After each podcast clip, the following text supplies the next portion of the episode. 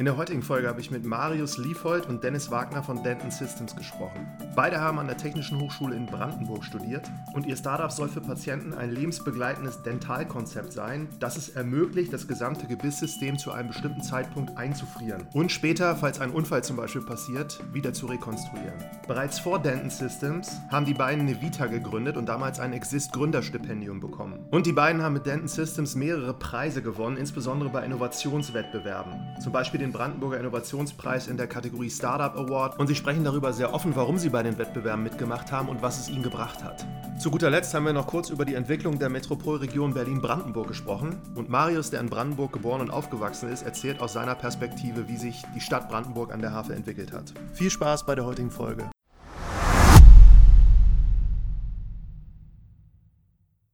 Herzlich willkommen zu einer neuen Folge von Marketing from Zero to One. Heute habe ich zwei Gäste und das Besondere ist, sind sogar zwei Herren von der Technischen Hochschule in Brandenburg, schönste Hochschule hier Deutschlands. Und das ist der Marius Liefold und Dennis Wagner. Hallo, ihr beiden. Hallo. Hallo. Das ist auch eine Besonderheit. Also machen das ja hier digital, noch niemals drei Leute in einem Call gehabt. Daher, wir hoffen, dass das alles so ganz gut passt und von der Qualität stimmt. Lasst uns mal so starten, dass ihr beide mal ganz kurz euch vorstellt, wo ihr euch dann irgendwann auch getroffen habt und dann auf Denton Systems zu sprechen kommen. Vielleicht fängst du mal an, Marius. Ähm, sehr gerne. Ähm, vielleicht auch zu mir jetzt direkt im Vorfeld. Ähm, ich bin vom Hause aus äh, Zahntechniker und Medizininformatiker. Und ja, den Dennis, äh, den habe ich im Studium kennengelernt an der THB. Du hast es schon sehr schön äh, eingeleitet, wie ich finde. Und genau, wir haben da relativ früh dann angefangen, auch zusammen Projekte zu machen. Das generell mit der Medizininformatik ist ja wirklich ähm, zwei der größten Wachstumsmärkte, die wir so noch haben. Und das ja selbst im Bachelor schon ab dem dritten Semester kommen die, die Firmen ins Haus. Und da hat man gut Möglichkeiten, dann sich mal auch während des Studiums schon auszutesten. Und so sind wir zueinander gekommen.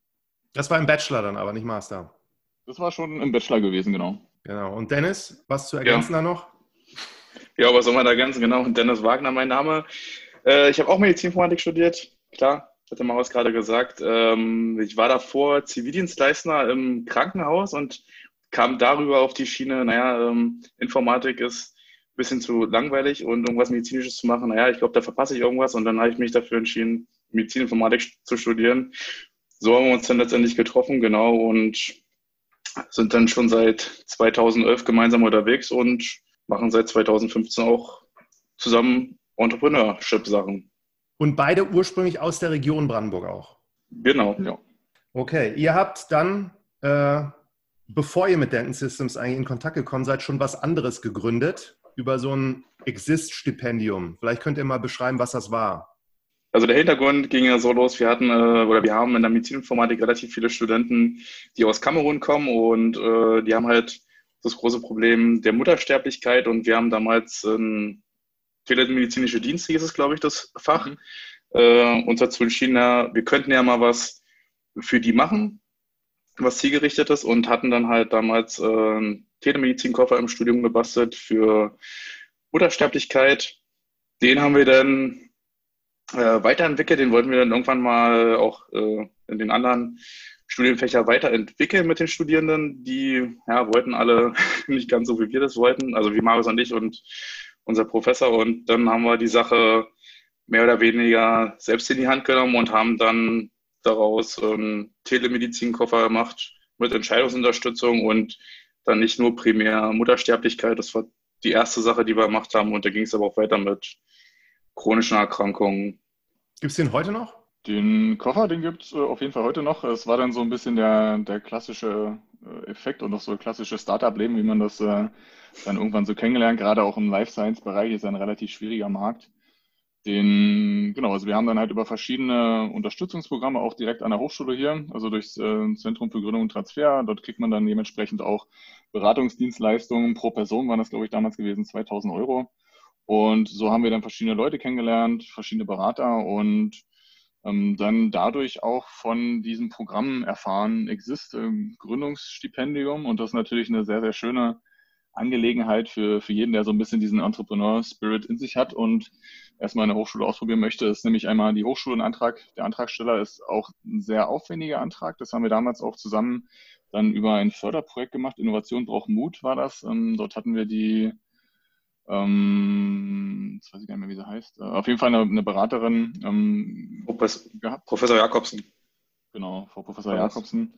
Ähm, genau, und äh, die hat uns dann geholfen, den Antrag zu schreiben. War wirklich aufwendig, ist so eine ja, große Hürde, aber es ist natürlich auch eine große Menge Geld erstmal. Und so ist man ein Jahr abgesichert. Äh, die Hochschule muss einen entsprechende Infrastruktur liefern. Das heißt, wir hatten Räumlichkeiten, wir hatten ähm Rechner, wir hatten Telefon und äh, waren selber ein Jahr lang über ein Stipendium abgesichert. Und das unterscheidet sich dann lediglich zwischen Alumni oder halt noch Student. Und äh, das lohnt sich dann auf jeden Fall, da auch als Alumni daran teilzunehmen. Das wart ihr ja, beide plus noch eine Person? Genau. Das werden drei Leute werden da gefördert und äh, das ist eigentlich auch ganz dankbar. Wir haben zu zweit angefangen und äh, sind dann halt relativ schnell auch zu einer dritten Person gekommen. Da gibt es ja, wie auch im Startups-Wesen, gibt es da Seiten, wo man ähm, sagen kann, hey, äh, Mitgründer gesucht und so ähnlich ähm, hatten wir das dann auch dort gemacht und sind da schnell fündig geworden mit den Alexander Prokaka. Äh, und ja, Spannend. Gut, bevor wir auf Dental Systems kommen, ich habe jetzt in der Recherche über euch beide auch noch gesehen, ihr wart beide in China, wenn ich das richtig recherchiert habe, an der Wuhan-Universität. Das dachte ich, kann man nochmal ansprechen heutzutage. Hier spielt ihr ja, also bei mir vorher unbekannt auf jeden Fall. Wie war das damals? Also damals war es noch Corona-frei, soweit wir wissen. Nee, war sehr spannend in äh, China. Also Wuhan ist ja auch so eine riesen Metropolregion, weiß ich nicht, mit 20 Millionen Einwohnern oder sowas und da, die ziehen da einen Hochhaus nach dem anderen aus dem Boden. Wir waren da zu einer Summer School und hatten Projektmanagement, glaube ich, gemacht gehabt. Genau. Genau, und ähm, ja, aber auf jeden Fall ein ziemlich cooles Ding dort, weil der Campus ist, also bei weitem nicht vergleichbar mit dem in Brandenburg. Ich glaube, da den muss man mal zehn rechnen und man braucht auch ein Auto von äh, vom Anfang bis zum Ende, dass man da überhaupt äh, in kurzer Zeit hinkommt, dass man seinen Kurs schaffen kann von den Gebäuden, wo man wohnt. Ja, das war schon alles äh, sehr beeindruckend in China und ziemlich anders auch. Hatte das irgendeinen Einfluss auf eure auch Gründungskarriere dann oder war das eher losgelöst? Also grundsätzlich ist das immer sehr, sehr sinnig, sich einfach mal horizont erweiternd irgendwie links und rechts umzuschauen. Und äh, das hat auf jeden Fall das nicht geschmälert. Also ganz im Gegenteil, also wir sind ja beide auch Menschen, die, die viel unterwegs sind. Also wir waren auch, äh, so wie wir in, in, China waren, in Wuhan, waren wir auch in, in Finnland gewesen. Beispielsweise waren ja auch äh, ja, mit Nevita in, in, in Indien, in Kamerun. Und äh, das hat uns teilweise auch wiederum geholfen, da überhaupt erstmal hinzukommen. Also dieses Programm in China war tatsächlich sehr stark subventioniert von, von dem chinesischen Staat. Also wir haben da wirklich wenig bezahlt, war sehr ähm, ja, war weltweit, weltweit ausgeschrieben und in sehr kurzer Zeit auch wieder ähm, eingestampft, weil so viele Bewerber waren. Und uns hat das, glaube ich, auch geholfen, weil wir auch direkt aus Indien die, die, die Bewerbung dort geschrieben haben. Und er hat gesagt, wir sind ja dementsprechend schon in der in der Hemisphäre und äh, genau, haben auch Interesse natürlich, uns dort auch eventuell entrepreneurseitig niederzulassen. Und das hat man auch gemerkt, äh, dass das einer der Gründe war, ähm, warum das so gut subventioniert ist. Ne? Aktuell ist ja eh der Trend, dass sich China da entsprechend die Fachkräfte aus aller Welt versucht ins, ins Haus zu holen. Und da fängt man natürlich im besten Fall auch äh, früh an. Und äh, ja, da waren ja auch genau sehr viele Studenten dabei, nicht alles. Und äh, es war, glaube ich, nicht verkehrt. Obwohl man sagen muss, dass es auch eine äh, anstrengende Zeit war, weil wir nebenbei halt auch diesen Exist-Antrag geschrieben haben und äh, halt in China waren, dort Sachen gelernt und erlebt haben und nebenbei diesen Antrag geschrieben haben. Er hat den Antrag direkt wirklich aus China geschrieben. Wir haben da weiter dran gearbeitet, genau. Ja. Also das ist, glaube ich, auch ein guter Punkt, was Dennis da anspricht. Also das, äh, ich würde nicht sagen, dass es jetzt zwangsläufig vorbereitet hat, weil das wirklich auch aus anderen Projekten schon so war, aber das ist, äh, das ist ja im Prinzip auch wirklich Gründeralltag. Und äh, ja, man, man, man fährt da teilweise halt drei, vier gleisig und wirklich sehr stark wichtige Sachen. Und wir, ja, also wir sagen immer schon so, gerade auch mit der aktuellen Situation ist es nochmal wirklich auf gut Deutsch krasser geworden, aber man priorisiert nicht mehr wirklich in diesen, in, keine Ahnung, Monats- oder Wochensprints, sondern es ist teilweise wirklich täglich. Und ähm, das ist, das ist, ja, kann man schon sagen, eine gute Vorbereitung. Und ja, so mehr man das verinnerlicht hat, desto einfacher wird das für einen auch. Ne? Gut, dann lassen wir auf Denton Systems zu sprechen bekommen. Lebensbegleitendes Dentalkonzept. Als ich das erste Mal gehört habe, ich fand das sofort so ganz interessant. Beschreibt ihr doch mal, was ihr da genau macht. Vielleicht Dennis. Ich denke mal, fängt an. Sehr gerne. genau. Also was wir machen, ist, dass ja grundsätzlich halt ganz viele Painpoints bedienen, die, die wir teilweise wissen, die wir teilweise nicht kennen. Das heißt, äh, wir wissen alle, wie wichtig Zähne sind. Was wir aber nicht wissen, ist, dass wir irgendwann einmal im Leben wirklich in die Situation geraten können, mit Symptomen wie Kopfschmerzen bis hin zu Migräne, ja, Verspannung, Tinnitus, Schlafstörung, Rückenschmerzen von Arzt zu Arzt zu rennen, das teilweise jahrelang. Und keiner ist in der Lage, uns wirklich nachhaltig zu helfen. Und das liegt äh, tatsächlich an den Zähnen. Und so ist die ja, Medizin auch ein Stück weit zu verstehen. Also es ist ein großes vernetztes Wissen. Ja, und äh, noch lange nicht nur, weil mir der Fuß drückt, äh, ist auch der Fuß das Problem. Und äh, genau, so kommen wir ja normalerweise mit einem gesunden Ausgangszustand auf die Welt und der verändert sich durch Stress, durch Zähneknirschen, Zahnersatz, ne, anatomische Veränderung oder Unfall. Und äh, so verlassen wir halt diesen gesunden Ausgangszustand und gehen trotz Arztbesuch nicht wieder darin zurück. Also das muss man immer verstehen, weil die Ärzte gar nicht in der Lage sind, die Zähne so zu rekonstruieren, wie sie mal ausgesehen haben. Ja, also diese Formen, diese Höcker, die sind nicht nur gut zum Kauen, sondern die haben halt richtig Informationen gespeichert. Bewegungsbahnen, wie bewegt sich mein, mein Unterkiefer am Oberkiefer entlang. Genau, und äh, dazu kommt, dass äh, die Kostenträger wirklich äh, erkannt haben, dass sie jedes Jahr immense Summen an Spezialisten bezahlen, wo die Patienten gar nicht hingehören. Ja, das heißt, ich gehe mit meiner Verspannung immer und immer wieder zum Physiotherapeuten, gehöre eigentlich zum Zahnarzt. Und äh, ja, ich habe, keine Ahnung, Schlafstörungen und äh, weiß gar nicht mehr weiter, äh, land in Therapie und gehöre schizophrenerweise eigentlich zum Zahnarzt. Das heißt, genau du hast also Kopfschmerzen oder mhm. so und du denkst, das kommt vom Kopf, aber eigentlich sind die Zähne die Ursache. Ganz genau, ganz genau. Und äh, das ist äh, tatsächlich, also wenn man das zusammenfasst, also es gibt ja in der Medizin sind es immer so bestimmte Indikationen und Krankheitsbilder. Und eins davon, äh, was das zum Beispiel mit äh, zusammenfasst, ist die CMD, Kranimandibuläre Dysfunktion, Kranio der Schädel, Mandibula der Unterkiefer. Und das heißt wirklich, ähm, wir denken ja immer nur, unsere Zähne sind halt unsere Zähne, aber die stecken quasi in einem Knochen drin. Äh, die, der Knochen hat dann äh, einen Gelenkkopf, eine Gelenkpfanne, was sich verändert und die Muskulatur, die da dran ist. Und genau, das betrifft allein in Deutschland jede fünfte Person. Und das ist quasi offiziell und inoffiziell, so also kriegen wir das mit aus der Praxis, eigentlich jeder zweite. Und das ist nur eine Indikation. Ne? Und das ist wirklich, ähm, ja, kann man mal gucken, also auch Berlin-Friedrichstraße, großes CMD-Zentrum, das ist ein, ein riesen Painpoint äh, auf allen Seiten. Und genau, daher betrifft das wirklich sehr, sehr viele Menschen. Mhm. Wenn man jetzt nochmal diese Zähne nimmt, also als, als Ursache, frage ich mich so, wenn du dann tatsächlich zu den falschen Ärzten gehst, gehst wie, wie, wie kommt das? Also sagen die dann irgendwann, wie kommt man darauf, dass es dann vielleicht doch die Zähne sind? Das ist dann immer an dem, an dem Arzt, liegt das so ein bisschen, dass er es erkennt. Das ist genau das Problem. Also dass, du kannst halt privat versichert sein, kannst die beste medizinische Versorgung per se auf einen Kanal bekommen, also sprich dann, keine Ahnung, Orthopädie, Physiotherapie, wie auch immer. Aber das Problem, was wir in der Medizin haben, ist wirklich dieses äh, vernetzte interdisziplinäre Arbeiten, das ist fast nicht existent und wir sind vor allen Dingen defektorientiert. Uns tut uns irgendwas weh, ja, wir gehen zum Arzt, dann wird es repariert oder den Schmerz weggemacht, aber das heißt ja nicht, dass äh, die Ursache weg ist. Mhm. Und das heißt, man muss wirklich Glück haben, entweder einen systemisch denkenden, arbeitenden Arzt zu finden, der, wie beim Beispiel, also mal vielleicht auch für alle Zuhörer so, einen guten Zahnarzt erkennt man immer daran, dass man ihn äh, dass man eben nicht sofort auf den Stuhl gesetzt wird, sondern erstmal gegen die Wand gestellt wird. Ja? Und dann werden nach Symmetrien wird geschaut, dann wird man auch mal angefasst, ist man verspannt im Nackenbereich und genau, so muss man wirklich ein bisschen Glück haben oder einfach auf unsere Webseite gehen, ist ja ganz klar. Also was gelernt auf jeden Fall. Ich war schon bei vielen Zahnärzten, ich bin noch nie an die Wand gestellt worden, sondern sitze da immer im Stuhl, warte und dann sagen, alles in Ordnung, aber es hat noch nie jemand mich da an die Wand gestellt, habe nie gehört.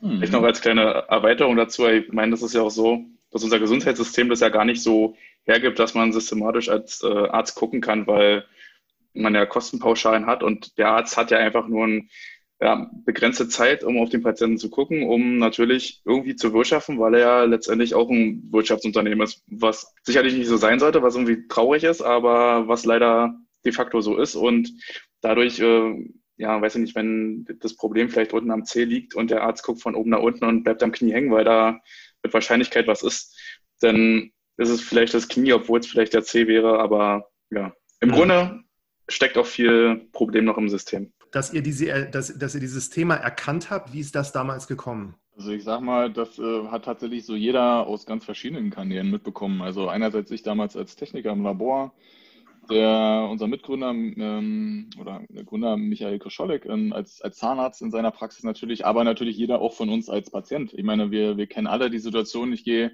zum Arzt und äh, der fragt mich, was los ist und nach zehn Sekunden werde ich unterbrochen, ja, weil dann halt, äh, genau, äh, dann schon irgendwas erkannt wurde, was dann halt dementsprechend behandelt wurde, wo es dann wahrscheinlich dran liegt und da, ja, da haben wir zum Beispiel auch aus dem Studium um, ähm, da dementsprechend auch die, die Hintergründe gehabt. Ja, also Rettungsstelle als Beispiel. Ja, ich gehe mit einem diffusen Bauchschmerz in die Rettungsstelle, neuneinhalb Personen davon haben eigentlich gar nichts und gehen wieder nach Hause, gehören da nicht hin und demzufolge ein Krankenhaus ist beispielsweise auch ein Dienstleister. Und wenn die jetzt äh, sehr viel Diagnostik machen und für 2000 Euro und kriegen 400 Euro Pauschale, dann ist das ein Minusgeschäft. Ja? Und äh, dann sind die irgendwann pleite. Und so ist das leider, wie Dennis schon sagt, systemseitig einfach noch nicht, ähm, oder es geht noch besser, sagen wir es mal so. Und so haben wir das mitbekommen und dann gab es den klassischen Zufall, äh, wie es dann immer so ist, wie man dann zueinander kommt und zueinander findet. Genau, also es war so, dass der Herr Krischolik hatte schon vor uns angefangen, damit ähm, zu, ja, mit den Gedanken äh, schwanger zu gehen, wie man ja so schön sagt, daran was zu ändern, weil er sagt auch immer, ja, also wir haben die schönste Technik in der Zahnmedizin und alles ist digital, aber äh, irgendwie nichts ist miteinander vernetzt und ich mache die beste Arbeit, gebe mir viel Mühe aber nichts ist nachhaltig. Und äh, so hat er sich dann in die Spur gemacht und dort angefangen, das aufzubauen und hat dann eine Machbarkeitsstudie mit äh, dem Professor Beck von der THB gemacht, was quasi mein alter Mentor war, wo ich damals so meine Krebsforschung mit ihm gemacht habe und er wusste, dass ich Zahntechniker war und meinte, Mensch, hier, da ist so ein äh, Berliner Zahnarzt, der was äh, ganz äh, ja, Tolles, Verrücktes vor, sage ich mal äh, guck dir das mal an. Und äh, so wie er das erzählt hat, war es tatsächlich sehr fantastisch, aber eben auch ein bisschen fantastisch. Ne? Und äh, dann hatte ich mich einfach mal in die Besprechung reingesetzt und äh, alle meine fiesen Fragen gestellt. Und äh, konnte Herr Kroscholik sofort aus dem Stegreif äh, alles äh, beantworten und äh, entkräften. Und äh, dann war das einfach nur dieser ja, Wow-Effekt. Und man hat gesagt, hey, man muss auf jeden Fall sich helfen. Also aktuell ist, ist man natürlich auch nicht, nicht frei, aber man hat sich einfach mit Netzwerk geholfen, mit äh, Fördermitteln, und äh, genau, und irgendwann kam dann die Anfrage und dann war es relativ schnell klar. Äh, und natürlich unter der Prämisse, das äh, Nevita-Team mitzunehmen. Und genau, so haben wir dann quasi 2000 und ähm, ja, Ende 17, Anfang 18 das erste Mal voneinander gehört und äh, dann April 2019 sind dann der Dennis und ich dort in Vollzeit übergegangen. Mhm. Jetzt noch einmal, um das Produkt nochmal so abzugrenzen. Ich habe auf eurer Website gefunden, ihr habt da so drei Personen, einmal jüngere Menschen, mittleres Alter und dann noch einmal die, die älteren Menschen. Und bei den jüngeren macht ihr quasi dann einfach diesen, diesen Abdruck und wenn sich das irgendwann verändert, kann das wieder so hergestellt werden, wie es zu diesem Zeitpunkt war. Genau, ähm, das, das haben wir ja im Prinzip, genau, haben wir noch gar nicht jetzt gerade erzählt. Ist gut, dass du das nochmal sagst. Also was wir ja machen, ist, wir wir speichern den kompletten Gebissstatus ab und können den reproduzierbar machen. Also das äh, wirklich mit allem, was dazugehört, Zahnform, äh, Zahnform, Farbe, Position, Weichgewebe, Hartgewebe und eben auch als erster in der Form die Kieferrelation, wo die meisten Probleme herkommen. Genau, und dann haben wir natürlich verschiedene ähm, ja, Use Cases für, für jede Altersgruppe. Klar, junge Menschen, ich bin jetzt wegen meiner sportlich aktiv, ja, habe einen Skiurlaub und habe einen Unfall und verliere da irgendwie einen oder mehrere Frontzähne, dann ist der Urlaub zwar immer noch vorbei, aber ich muss theoretisch nicht mehr, mehr nach Hause, sondern ich kann wirklich zu jedem Arzt gehen, der lädt sich meine Zahndaten runter und ich gehe nach Hause nicht mit irgendeinem Zahnersatz, sondern im Prinzip mit meinen eigenen Zähnen. Das wäre ein Use Case. Was gibt es noch? Also wenn man dann zum Beispiel schon irgendwelche Vorerkrankungen hat, sage ich mal, also zum Beispiel man ist jetzt CMD-Patient, dann äh, wäre das halt auch so, dass man erst einmal müsste der der Arzt natürlich erkennt, dass es um, sich um einen CMD-Patienten handelt. Der müsste dann durch eine Funktionstherapie erstmal therapiert werden, weil wenn wir jetzt den Status äh, einfrieren würden oder speichern würden, dann würde man ja den defekten Status speichern und äh, das wollen wir ja nicht. Wir wollen ja einen gesunden Status äh, einfrieren. Genau, also das heißt, er bräuchte erst eine Funktionstherapie und danach würden wir ansetzen und sagen, so das, was jetzt dabei rausgekommen ist, das speichern wir, erhalten und äh, wie auch schon gesagt hat, machen das dann halt äh, jederzeit reproduzierbar. Wenn jetzt wieder weiter was passieren sollte mit den Zähnen, ähm, wissen wir halt, wie es mal sein soll wieder und können das halt wiederherstellen. Mhm. Und am gesündesten vermutlich sind die Zähne, wenn man noch jung ist. Und wenn man so einen jungen Menschen jetzt dann sagt, so was ihr macht, was muss der dafür bezahlen?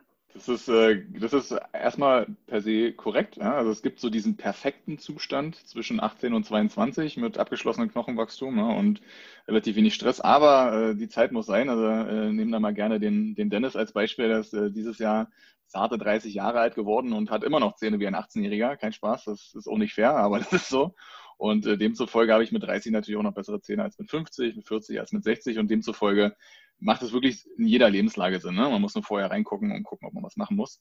Und äh, die jungen Menschen, also aktuell sind wir bei einem Markteintrittspreis äh, von 150 Euro und äh, wir sind wirklich, äh, ja, jeder sagt aber wir, wir meinen es auch tatsächlich so, äh, wir wollen wirklich patientenzentriert arbeiten und haben jetzt zum Beispiel auch mit der THB und auch äh, mit der Uni Potsdam zusammen äh, so eine Kampagne, wo wir dann für die Erstsemester dann wirklich das stark rabattiert anbieten und sogar, wenn, wenn sie sich selber als kleine Vertriebler motivieren wollen, dann äh, können die dementsprechend das auch kostenlos bekommen oder sogar noch Geld von uns bekommen, ne? wenn sie dann halt nicht Studenten mit ähm, ja, referenzieren lassen, so nennen wir das ja. Genau, und dann können sie wirklich, genau, dann, genau, dann können, können die wirklich von, von diesen 150 Euro runter auf 60, auf nichts, auf äh, plus 10, 20 Euro kommen. Hm. Und der also normale Preis, wenn man jetzt da so 100, 160 hat, das zahlen die oder das zahlt man einmal und danach nie wieder was. Und man hat das dann einfach gespeichert. Oder muss man da noch was für zahlen, dass ihr das digital aufrechterhaltet? Nee, du zahlst das halt äh, einmalig. Und wir sagen, äh, man sollte diese Sache alle drei bis fünf Jahre wiederholen, weil es ist ja ein lebensbegleitendes Konzept. Und letztendlich ja, wollen wir ja das verhindern, dass man irgendwie mit 18 den Gebietsstatus speichert und dann mit 50 ankommt, wenn was ist und sagt, so möchte ich es wiederherstellen, was ja gar nicht funktioniert, weil der Körper sich ja über die ganze Zeit halt auch anpasst und der verpasst sich ja auch ähm, den nicht anatomischen Veränderungen halt an. Und da kann ich ja nicht von jetzt auf gleich äh, das wiederherstellen. Deswegen macht man das äh, lebensbegleitend. Wie gesagt, alle drei bis fünf Jahre empfehlen wir und mhm. und dann ist man also safe. Vielleicht noch als, genau, vielleicht noch als Addendum, dass äh, also es macht natürlich immer Sinn, auf jeden Fall so einen Scan zu machen und auch jetzt äh, dann einfach vorrätig zu haben, weil es geht ja, was das Dennis jetzt gemeint hat, ist natürlich der, der wichtigste äh, Punkt überhaupt, ne? die Kieferrelation, dass man die, die kann man eben nicht so eins zu eins äh, übertragen, aber beispielsweise auch halt einfach die Form der Zähne, also auch so als, als Techniker früher aus der Praxis war man einfach, es ist so, so dankbar, wenn man einfach eine Vorlage hat, ne? wie der Zahn ausgesehen hat und da, das kann man natürlich immer nutzen, aber das Wichtigste und äh, ist ja wirklich das, was Dennis gesagt hat, dieses Lebensbegleitende, weil dadurch ergeben sich dann nochmal ganz, ganz viele andere Vorteile. Ja? Das heißt, wenn wir jetzt den, ähm, den Herrn Müller, der kommt jetzt wegen meiner schon seit neun Jahren oder so, oder macht das, er muss ja nicht extra auch irgendwo hingehen, sondern er geht ganz normal zu seinem Routinebesuch beim Zahnarzt, also keiner muss extra da, da los und äh, dann können wir wirklich auch frühzeitig Veränderungen erkennen, die selbst das beste menschliche Auge oder Gedächtnis einfach nicht detektieren kann. Ne? Und so befähigen wir auch den Zahnarzt dann frühzeitig, Veränderungen zu erkennen und eingreifen zu können, bevor eben Probleme sind, bevor ich viel Geld ausgeben muss äh, für einen neuen Zahnersatz. Und wir können auch Prognosen erstellen über die weitere Gebissentwicklung. Ja, also das heißt, wie, wie schlimm wird es denn, also gerade in den Veränderungen? Und ähm, ja, so kommen wir gar nicht erst in diese Folgen. Und ähm, so können wir sagen bei Herrn Müller, was denn eigentlich bei Ihnen passiert in den letzten drei Jahren? Sie haben ja viel mehr Abrieb an den Zähnen. Haben, haben Sie Stress? Ja? Haben Sie nochmal angefangen zu studieren oder wie, was, was ist los? Und so kann man eben auch wirklich dezidiert mal gucken und eben auch gesamtheitlich gucken. Und das ist ja auch einer der Benefits durch diese, durch diese Datenhaltung. Der Patient ist ja wirklich immer Herr seiner Daten. Das ist schon ganz, ganz lange so, aber es ist das Potenzial, was da gibt, äh, wird aktuell noch gar nicht ausgeschöpft. Und da setzen wir zum Beispiel auch an, ja, dass man wirklich jedwede Gesundheitsdaten dort hinterlegen kann und ich eben auch ähm, ja, wenn ich dann mal mit Physiotherapeuten zu tun habe, der, der freut sich nämlich auch, äh, der weiß, der kann auch ein Lied von CMD singen und man die einfach vernetzen kann und die entsprechenden Informationen freigeben kann und ich die immer, ja, einfach wirklich weltweit zu jeder Zeit äh, einsehen kann. Hm. Verstehe, also Mehrwert klar. Jetzt ist die Frage, also da zeichnet dann trotzdem natürlich der Patient dann vor, vorsorglich, obwohl noch gar nichts passiert ist. Das ist für mich so, wenn ich das von außen betrachte, immer so ein bisschen wie so eine Versicherung, die man da abschließt. In unserem Podcast geht es ja schon darum, so um dieses Thema auch Marketing und Vertrieb und wie schafft man das auch den Leuten klarzumachen, was man tut und dann auch so seine Sachen zu verkaufen. Äh, wie macht ihr das? Ganz genau. Also ich würde, könnte mich einfach mal kurz dem vertriebsseitigen Kanal widmen und Dennis, du kannst ja dann mal marketingseitig, also was wir da für, für andere Kanäle nutzen. Ja, klar. Sagen. Genau, und grundsätzlich ist es das so, dass wir ja wirklich jeden adressieren können. Ja, also sowohl den, den Endkunden, der das, der das bekommt, als äh, auch die Zahnarztpraxen und natürlich auch die, die Kostenträger. Ja, also das äh, ist ganz klar, die haben uns auch tatsächlich schon äh, angesprochen auf vielen verschiedenen Kanälen, also GKV, PKV, also gesetzliche, private ähm, und auch andere Versicherungen, weil die einfach wirklich, die kennen das Problem, also die, die wollen einfach von den Kosten runter. Und äh, wir haben uns aber bewusst A dazu entschieden, erstmal am Anfang eine IG-Leistung zu machen, also eine Privatleistung. Das haben wir durch eine deutschlandweite Marktrecherche auch erstmal hinterfragt, also bevor es dann losging, ähm, wirklich eine, eine äh, repräsentative Studie gemacht, deutschlandweit mit 1100 Befragten ist denn überhaupt das erstmal interessant für Sie, so eine Maßnahme, eine präventive Maßnahme durchführen zu lassen? Ähm, ja, ähm, mit Kostenübernahme, ja, ohne Kostenübernahme. Und da sind wir selbst ohne Kostenübernahme bei 74, irgendwas Prozent gelandet. Das ist ein sehr beachtlicher Wert und zeigt auch wirklich das, was wir in den letzten ja, Monaten, Jahren so erkannt haben, dass einer dieser Präventionsgedanke wirklich stetig wächst. Und ähm, genau das ist das eine. Und dass wir uns äh, für B2B, auch wenn wir B2B2C sind, erstmal entschieden haben und die Zahnarztpraxen wirklich ansprechen, weil die machen dann für uns das Marketing und, äh, und auch die Akquise. Also das heißt, wir, wir akquirieren die Praxen einmalig und äh, ja, danach ist einfach der Zahnarzt deswegen interessiert, weil er bei uns weder eine Einstiegshürde hat, das heißt, er muss sich keine Hardware, keine Software kaufen. Ja, das ist immer eigentlich somit also das Wichtigste im Life Science Bereich im Vertrieb, also die Einstiegshürde für den, für den Arzt. Der Arzt ist auch immer eminenzbasiert, ja, das kennen wir alle. Ne? Der, ähm, das ist erstmal never change a running system. Alles, was ich mache, ist erstmal gut per se und da genau müssen wir ähm, natürlich die auch besonders anfassen. Ja, das heißt natürlich nicht, dass jeder so ist. Und so kriegen die erstmal eine ganz kleine Einstiegshürde. Die kriegen auch eine Marge für jeden einzelnen Kunden. Äh, möchten wir auch immer sagen, Patient ist ja, wollen wir ja vermeiden, dass das Patienten werden. Für jeden Kunden kriegt er auch eine, eine Marge. Und ja, je nachdem, wie viel er auch absetzt, äh, variiert auch die Marge. Das ist auch klar. Wir haben erstmal abgesehen davon, ein Lizenzmodell zu nehmen, einfach auch um die am Anfang uns äh, ein bisschen mehr Möglichkeit in die Breite zu geben. Und dazu kommt, dass wir in der Medizin, jedes Bundesland hat eine kassenärztliche Vereinigung, wo alle Ärzte gelistet sind und das zum Teil auch mit Spezialisierung. So, und nun haben wir natürlich auch unter Zahnärzten, ja, theoretisch müsste jeder CMD kennen, ähm, ist aber auch de facto nicht so und da gibt es auch wieder Spezialisierung. Das heißt, wir äh, konzentrieren uns vor allen Dingen auf Kieferorthopäden, da ist jeder einzelne äh, Patient ein Denton-Kunde weil da gibt man viel Zeit, Geld und Mühe aus über mehrere Jahre und äh, genau, da macht es immer Sinn, das einzuschrieren oder ein Backup zu machen. Und ansonsten ähm, Funktionszahnärzten. Und da hat man einfach den Vorteil, das Vertriebsgespräch läuft in der Regel bei Funktionszahnärzten so, ist nach, nach Viertelstunde ist das eigentlich äh, durch. Ja, und dann sagen die am Ende noch, wie, ich kriege auch noch Geld dafür, ja, weil die einfach diesen großen Painpoint und diesen Need haben.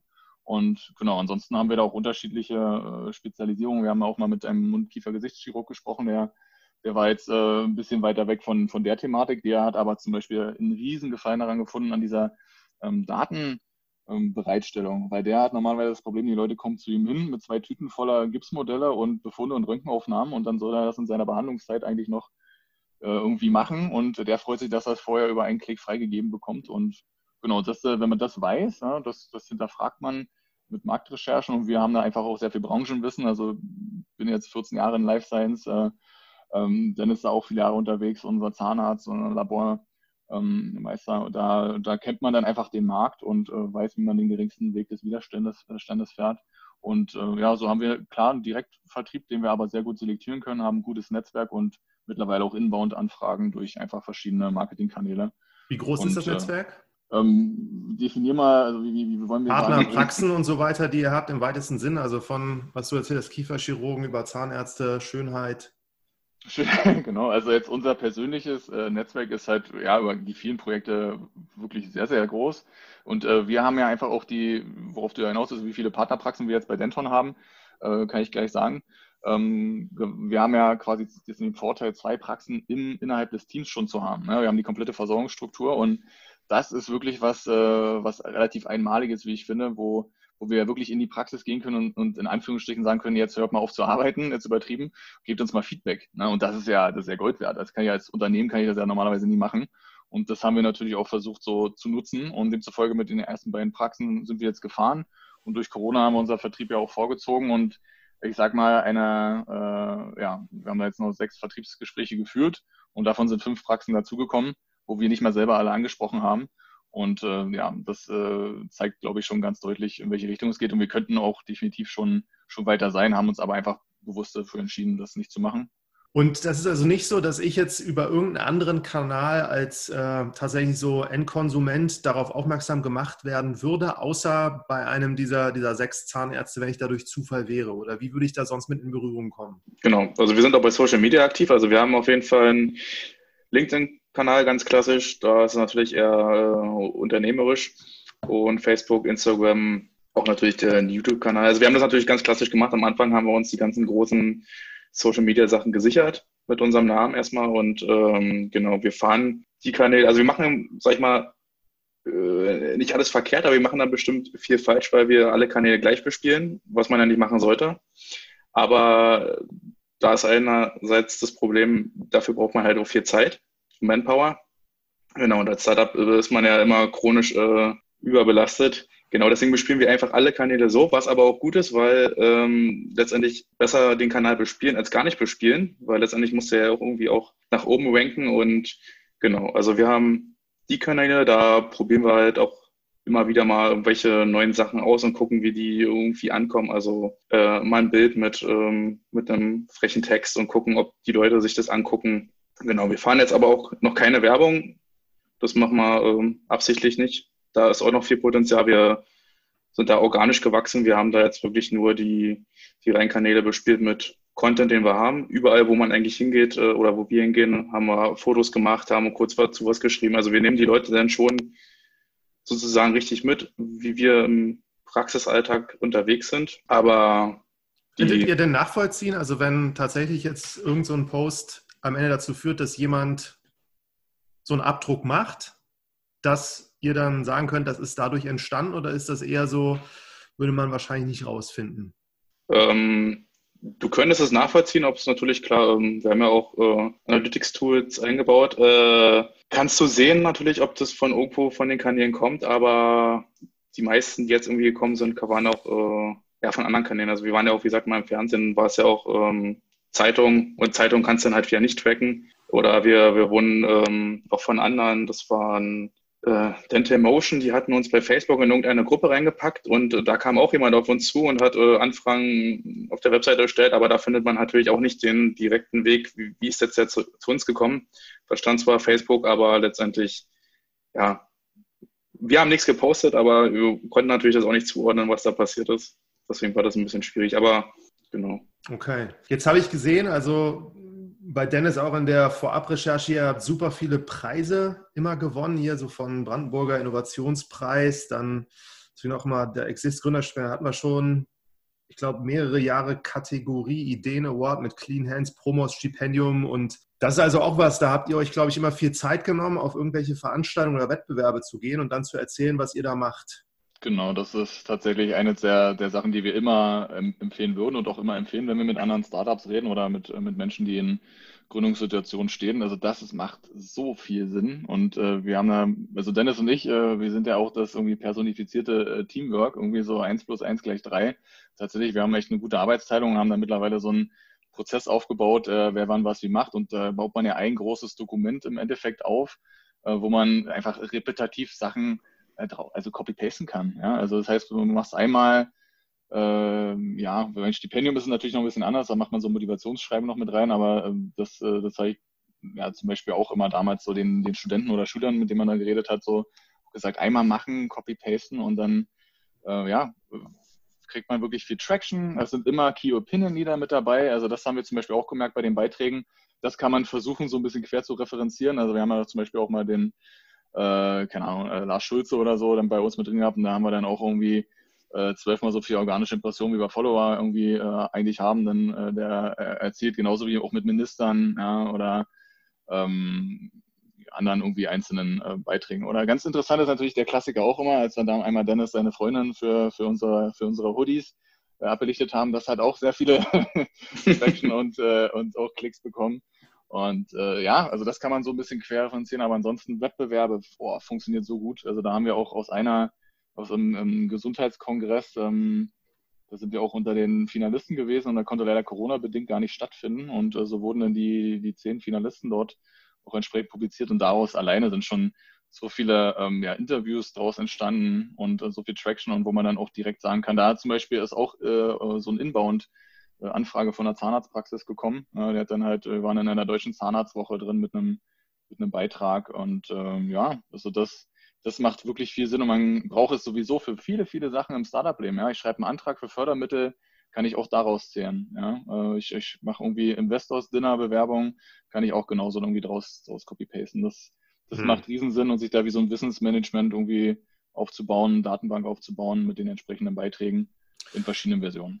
Ihr habt das ja auch dann gepitcht bei diesen Wettbewerben, das hast du, glaube ich, gemacht. Und ist auch die Frage, also ich bin ja dann auch regelmäßig irgendwo, manchmal höre ich dann da auch zu oder muss da was zu sagen. Und kannst du mal so ein bisschen sagen, wenn man da gegen zehn andere antritt, wie gewinnt man denn da?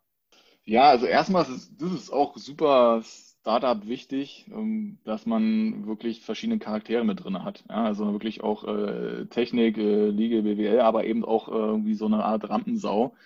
Aber also ich würde jetzt mich nicht als Rampensau bezeichnen, aber auf jeden Fall habe ich irgendwie Freude daran, irgendwie Dinge zu erzählen, gerade wenn es einfach was ist, wo viele von profitieren können. Und äh, das ist zum Beispiel schon das erste Wichtige, dass man wirklich äh, davon ja selber überzeugt ist und wenn man da was Gutes tut, äh, anderen Leuten was Gutes tut, geht es natürlich umso einfacher.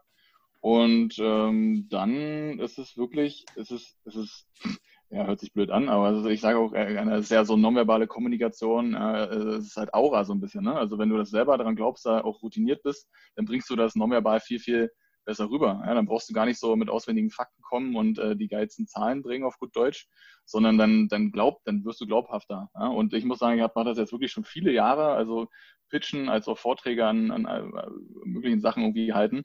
Und am Anfang habe ich das auch nicht richtig gemacht. Also da bin ich irgendwie, klar, irgendwie äh, ist man immer irgendwie nervös und ist man heute noch. Also weil es wieder auch in Graz waren zum Beispiel, und da sind da irgendwie mehrere hundert Leute in einem riesen Saal auf einer Bühne von, keine Ahnung, 30 Meter, dann äh, stehst du auch damit auf einem Haar, ja. Aber da hilft dir dann einfach die Routine und äh, dann ist es halt eben wirklich das, äh, das Üben und das mache ich heute noch. Also wenn, wenn dann so ein Vortrag kommt oder ein Pitch und gerade wenn du dann irgendwie nur drei Minuten hast oder 90 Sekunden, dann muss das so on point sein und äh, kurioserweise die Deutschen können das immer noch nicht. Also das kriegt man dann so international mit, dass dann äh, alle kriegen es hin, wenn irgendwie zehn Minuten gesagt sind, zehn Minuten zu machen, aber äh, die Deutschen, die Deutschen sind da konse konsequent sind die drüber. Ja. Und, äh, und, das, und das muss man echt üben. Und da bin ich heute noch, äh, dass ich dann mich da hinsetze zu Hause im Wohnzimmer und dann auch äh, so alter Trick äh, außer, äh, außer Schauspielerei, aber jetzt keine Ahnung von Schauspielerei, ich habe es mal gelesen, funktioniert gut, im Laufen einfach das auch zu machen. Ja, ist besser, sich so zu merken. Und dann irgendwann geht es so in den Körper über und dann ist es wirklich so, äh, wir hatten das ja, Dennis und ich waren ja auch mal auf der Cebit, auch mit Nevita damals. Und dann äh, kommen ja da tausend Leute und auf einmal kam einer, mit so einer komischen Stecknadel an. Das war dann halt vom, vom Ministerium und äh, der, also kein Spaß, der kam an, guckt uns an, guckt aufs Schild und sagt, äh, Geschäftsmodell, drei Sätze, los. So, und dann, dann hast du und dann hast du das halt irgendwie abgespült und wenn das halt gut funktioniert, dann äh, sind wir auf jeden Fall äh, in dem Fall dann nächsten nächsten Tag haben wir dann einen Ministerbesuch bekommen, waren noch die ersten und scheinbar irgendwie die in Anführungsstrichen wichtigsten, weil es halt irgendwie gut funktioniert hat. So und dann das äh, das äh, ja also das ist Practice, ähm, Überzeugung von sich selber und äh, man zieht da natürlich auch Überzeugung draus und und eine gewisse Leidenschaft. Ja, auf jeden Fall. Ne? Also das würde ich jetzt, wenn du das so beschreibst, dann würde ich immer sagen, naja, wenn da jetzt zehn sind und acht haben ihre Hausaufgaben gemacht, erzählen da super ganz genau mit tollen Zahlen, wie sie es gemacht haben, aber haben diese Leidenschaft nicht, dann gewinnen sie am Ende nicht, sondern die Jury guckt dann vielleicht dann doch auf andere Sachen und hm. Definitiv. Also das ist auch leider eine, eine ein bisschen traurige Erkenntnis, so wie, wie Dennis vorhin ja auch schon gesagt hat, ne, mit dem, wie sein Gesundheitssystem sein müsste und so ist es halt bei so einem Wettbewerb auch nicht. Nicht das beste Team oder die beste Idee gewinnt, sondern das sind halt manchmal wirklich auch äh, Nuancen, die gar nichts damit zu tun haben. Ja? Und so muss man halt auch wissen, wie, wie man das strukturiert. Und so machen wir zum Beispiel auch über Accelerator-Programme, Coaching-Programme, bilden wir uns da halt fortwährend weiter, auch in der Freizeit. Und dann ja, versucht man das natürlich mal anzuwenden. Ja, und man guckt halt, äh, dass entsprechender Call to Action hat. Also ich fange auch zum Beispiel auch immer an, dass ich sage, äh, jeder hier im Raum kennt mindestens eine Person, die zum falschen Arzt geht. So, dann Pause, Pause, Pause, kurz drüber nachdenken lassen. Ist ja auch so, ne? Und dann gehst du halt weiter. Und bei wirklich, so, kein Spaß, aus 95 Prozent der Gespräche überhaupt äh, fassen die Leute sich danach erstmal an, an den Kiefer und sagen so, oh ja, und hier, keine Ahnung, äh, Tante Klaus, die geht auch schon seit drei Jahren irgendwie zum falschen Arzt und keiner kann ihr helfen. Und äh, so, ja, und sind irgendwie diese, die Leute abzuholen, ne? also auf einer emotionalen Ebene. Und dann ist sehr, sehr viel möglich. Mhm. Aber dann kann man das nochmal so zusammenfassen. Diese Wettbewerber, ihr habt das genutzt, habt da gewonnen, habt durch, dadurch, dass ihr gewonnen habt, habt ihr dann zum Beispiel entweder jetzt diesen Preis gekriegt, darüber wurde wieder geschrieben und dann hat sich das verbreitet und ab und zu ist dann mal ein Zahnarzt auch gekommen oder so und hat dann mal angefragt, so ob er das nicht bei der Praxis auch nutzen könnte. Jo. Wäre ja so die, die nächste Folgerung, dass äh, genau. man tatsächlich so versucht, auf diese Kongresse zu kommen, wo die ganzen Zahnärzte im Publikum sitzen und nicht da irgendeine Jury und du denen mal die Geschichte vorstellst. Ich würde ähm, bei dem Punkt davor nochmal anknüpfen wollen. Ähm, also vielleicht so als Tipp, also wir haben ja jetzt nicht den, also es gibt ja viele Wettbewerbe, da kann man auch Geld bekommen. Es gibt ja auch Wettbewerbe, da kann man, weiß ich nicht, irgendwie auch nur Coaching oder sowas gewinnen. Aber wir machen ja zum Beispiel Wettbewerbe nicht mit, weil wir dann irgendwie 3000 Euro oder 10.000 Euro gewonnen, äh, gewinnen wollen. Das ist natürlich schön, wenn man das gewinnt oder eine Flasche Wein in Potsdam. Ist auch mal ganz schön für einen Abend für ein Brainstorming. Nein, aber äh, wir machen da ja mit, weil, weil wir auch ja die, diese Öffentlichkeitswirksamkeit haben wollen und wir wollen ja gesehen werden, wir wollen ja die, die Sache raustragen, da was mitnehmen wieder. Und äh, also man sollte es nicht primär fürs Geld machen, weil dann bringt es, glaube ich, nichts, weil wir hatten auch schon echt Veranstaltungen da haben wir gesagt, da wird bestimmt gar keiner dabei sein und wir waren da und letztendlich waren da wirklich wichtige Leute und da sind Sachen raus entstanden, wo man nie dran gedacht hätten, dass bei so einer Veranstaltung, bei so einem Pitch sowas rauskommt und wenn man darüber nachdenkt, alles klar, bei dem Pitch kann ich nicht 6000 Euro vielleicht gewinnen, da gehe ich nicht hin. Ja, dann hätte man aber auch den Menschen dann nicht kennengelernt dort vor Ort und genau. Also man sollte nicht das als Ziel haben, die Wettbewerbe zu gewinnen und äh, damit Geld nach Hause zu gehen. Dann, ja. dann läuft man in die falsche Richtung. Genauso wie das Publizieren. Ja? Also man muss ja jetzt nicht fachlich publizieren, sondern wirklich einfach das rauszuhauen. Das haben wir auch in verschiedenen Projekten mitbekommen, dass da Leute irgendwie Angst davor hatten, weil sie irgendwie denken, ihnen klaut einer die Idee. Ja, also es ist natürlich, ähm, sollte man immer klar irgendeine Art von Schutz haben im besten Fall, aber auch wenn man nicht hat, ist es immer besser, trotzdem darüber zu reden und dann auch rauszugehen. Und da, äh, das haben wir auch in den letzten, keine Ahnung, sechs, sieben Jahren, Dennis und ich da wirklich ähm, an vielen Stellen festgestellt oder auch, auch publiziert hatten damals, in, in Krefeld war das auch irgendwie GMDS-Tagung oder so. Und äh, ja, da sitzt man da drin und dann kommt da jemand rein, äh, irgendwie eine halbe Stunde zu spät, poltert rein, schmeißt die Tür auf, hat eine grüne Korthose an, irgendwie offene Schnürsenkel an seinen Sportschuhen und irgendwie so ein halb offenes, falsch geknöpftes Hemd, jetzt mal übertrieben und äh, denkt man so, Gottes Willen, was passiert denn hier gerade, ja? Und dann ist man am selben, selbe Veranstaltung abends am Gesellschafterabend und dann ist das halt der, der CEO von einer richtig dicken Firma, ja, und ja, und dann hat man eben, ja, das, das sieht man halt nicht, ne? Und, äh, und da kommen echt gute Sachen zustande. Ne? Also wirklich jede, jedes Gespräch aufzunehmen, auch wenn man es schon das 20. Mal irgendwie erzählt hat an dem Tag. Ja, spannend. Dann würde ich sagen, haben wir diesen Abschnitt da auch durch. Ähm, ich frage mich so ein bisschen jetzt aus eurer Perspektive, ihr habt im Studium irgendwann rausgefunden, dass so Gründen was für euch ist. Was war da so für euch der Moment, wo ihr das beide realisiert habt und jetzt auch ähm, an diejenigen, die wirklich gerade im Studium sind, habt ihr da so ein paar vielleicht hilfreiche Tipps, wie man das tatsächlich auch erkennen kann und was man da oder wie man diese Zeit auch vielleicht gut nutzen kann? Ich weiß nicht, soll ich anfangen oder? Kannst du machen. Also genau, also bei mir war das so gewesen, dass ich halt mit Anfang 20 schon die erste Firma gegründet hatte, aber auch eher so aus äh, Nebenläufigkeit heraus. Und dann ähm, bin ich immer ganz gespannt, was äh, Dennis jetzt lerner sagt. Ich denke nämlich, äh, ich weiß, was er sagt, was Ihnen am besten dann gefällt.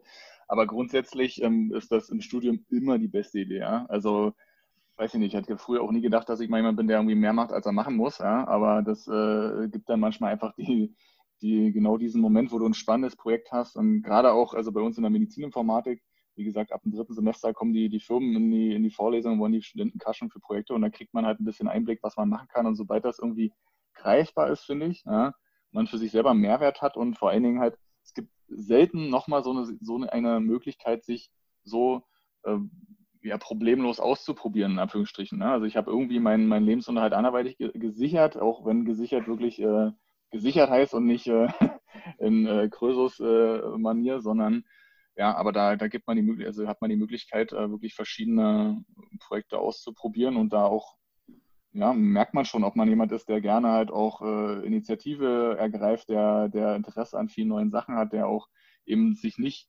irgendwie immer seinen Weg durchdrücken muss, sondern auch offen ist für andere, für andere Vorschläge und nicht alles irgendwie alleine machen will. Also das ist auch so ein Problem, das, das Delegieren muss man können und das muss man auch wollen und das ist so wichtig im, im, im Startup-Leben und wenn man das nicht kann, dann, dann hat man auf jeden Fall sehr viele Probleme. Und ja, im Studium haben wir innerhalb einer THB sehr viele äh, Möglichkeiten gegeben bekommen, ja, das einfach mal auszuprobieren. Und auch, äh, ja, wenn man da Gefallen dann gefunden hat, dann fehlen nur noch die richtigen Leute.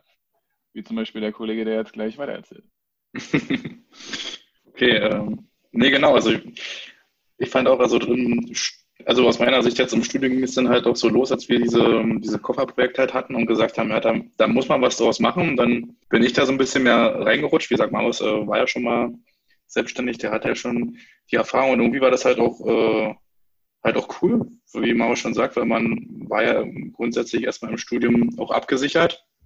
Und letztendlich hat man dann irgendwie herausgefunden, dass es doch ganz toll ist, irgendwie so ja, so eine Idee vom Scratch, wie man so schön sagt, halt äh, zu entwickeln und da was zu machen. Aber da ist auch muss ich auch ehrlich sagen, also wir hatten, glaube ich, schon viele schlaflose Nächte, wo man Finanzplanung gebaut hat und gar nicht wusste, wie und dann irgendwas gemacht hat, dann wieder gegenkontrolliert, dann was habt ihr denn da gemacht und wieder neu? Also auf einer Art ist es irgendwie auch wieder frustrierend, aber auf der anderen Seite, wenn man es dann irgendwie die ganzen Hürden immer genommen hat, dann freut man sich halt schon und das halt irgendwie so am Gründen selber machen, äh, total spannend. Also dass man nicht die, also klar, es gibt auch Arbeiten im Startup oder in der Gründung, die sind sehr, sehr nervig und äh, leidvoll, die muss man halt jeden Tag machen, aber sonst sind viele Sachen da, ja, heute weiß ich noch nicht, was ich morgen mache manchmal, weil da dann so viele neue Sachen auf einen einprasseln und man neue Ideen hat und man, man kann ja doch dann wirklich verwirklichen, wenn man möchte und wenn es die Zeit halt zulässt. Klar, man muss ja immer seine Vision vor, vor Augen haben, aber letztendlich, ja, es schon ganz cool, nicht immer irgendwo hinzugehen und dann gibt jemand ihm die Aufgabe und äh, arbeitet ihm ab und wenn du in der Woche deine zehn Anträge abgearbeitet hast, dann, dann war es das, dann hast du es geschafft. Das war deine 40-Stunden-Woche. Super. Ja, es ist tatsächlich so ein bisschen diese, diese New Work-Basis, äh, die hat man ja wirklich als Unternehmer ja schon irgendwie so ein bisschen, bisschen mit drin. Also gerade Dennis und ich sind da auch sehr viel Vocation-mäßig unterwegs. Das heißt, wir im Sommer hier bei uns in, in, einer, in, einer, schönen Stadt, dann setzen wir uns am Wasser, arbeiten da. Das ist natürlich äh, im Angestelltenverhältnis nicht zwangsläufig irgendwie möglich. Ne? Und da hat man wirklich viele Freiheiten und man hat aber, wie Dennis schon sagt, äh, dann auch äh, nicht die klassische 40-Stunden-Woche, aber man kann dann halt auch mal gegensteuern. Man kann einfach mal sagen, hey, heute, heute ist es so, heute steht nicht so viel auf der Agenda und dann mache ich heute mal ähm, kurzfristig irgendwie frei, so in Anführungsstrichen. Und ansonsten, ja, wir haben das auch sehr schnell irgendwie wirklich von Remote auf ausgebaut, äh, aufgebaut, das ganze System bei uns, also weil wir auch Leute dann, äh, welche in Berlin sitzen, äh, eine Zeit lang hat auch einer von uns da in Baden-Württemberg gesessen. Und ähm, genau, da kann man wirklich sich auch verwirklichen und muss eben nicht, also Gleitzeit ist schön, ja, aber es geht halt auch noch besser. Okay, das letzten Punkt nochmal, da du, Marius, jetzt hier auch schon echt lange Jahre dabei bist, nochmal die Entwicklung unserer schönen Region da auch, Berlin, Brandenburg, Brandenburg ist ja auch so, ich weiß nicht, ob du das oder wie du das beschreiben würdest, was war Brandenburg jetzt so, wie das vor fünf Jahren vielleicht war, wie es heute ist, noch weiter zurück. Jetzt habt ihr beide auch gerade gesagt, also wenn ihr jetzt zum Beispiel im Sommer irgendwie am Wasser arbeiten wollt, dann macht ihr das einfach. Ich hatte auch sofort in Erinnerung, ich habe immer so ein paar Bilder von euch da auch meine, meine ich gesehen zu haben mit ja. Äh, auch dem Havel Valley. Ja, kann gerne einfach anfangen. Ähm, und äh, grundsätzlich, also bin auch hier geboren in der Stadt, dann ähm, ja seit zwölften Lebensjahr dann halt auch hier wieder auch zur Schule gegangen und seit ich 18 bin, bin ich wieder hier und ich muss sagen, in den letzten äh, wirklich 10, 20 Jahren ist halt sehr, sehr viel hier passiert. Ne? Also wir haben halt auch, äh, ja, wenn man sich den Bahnhof anguckt, wie er früher war, ja, die Innenstadt hat, also ist echt so viel passiert. Um, ähm, hier innerhalb der Stadt ist sehr, sehr schön geworden, sehr ansehnlich. Es ist wirklich auch äh, so mit ein bisschen äh, Sinn und Verstand auch mal geplant worden, weil der Speckgürtel ist schon lange nicht mehr äh, vor Brandenburg, sondern der Speckgürtel ist lange, da ist Brandenburg mittendrin. Ja? Also man merkt das halt an an vielen ähm, Faktoren. Ja. Die Leute wollen hier nicht nur noch alt werden, weil es schön ist, äh, sondern die Leute wollen hier halt auch wirklich ihre Work-Life-Balance haben. Und das hat sich extrem geändert. Und äh, mittlerweile wird das auch attraktiv wirklich für Unternehmen. Ja. Also ich meine, wir haben halt zwar gesagt, ja, also der Unternehmenssitz war vorher in Berlin gewesen. Unsere erste Amtshandlung mit war das auch nach Potsdam zu holen.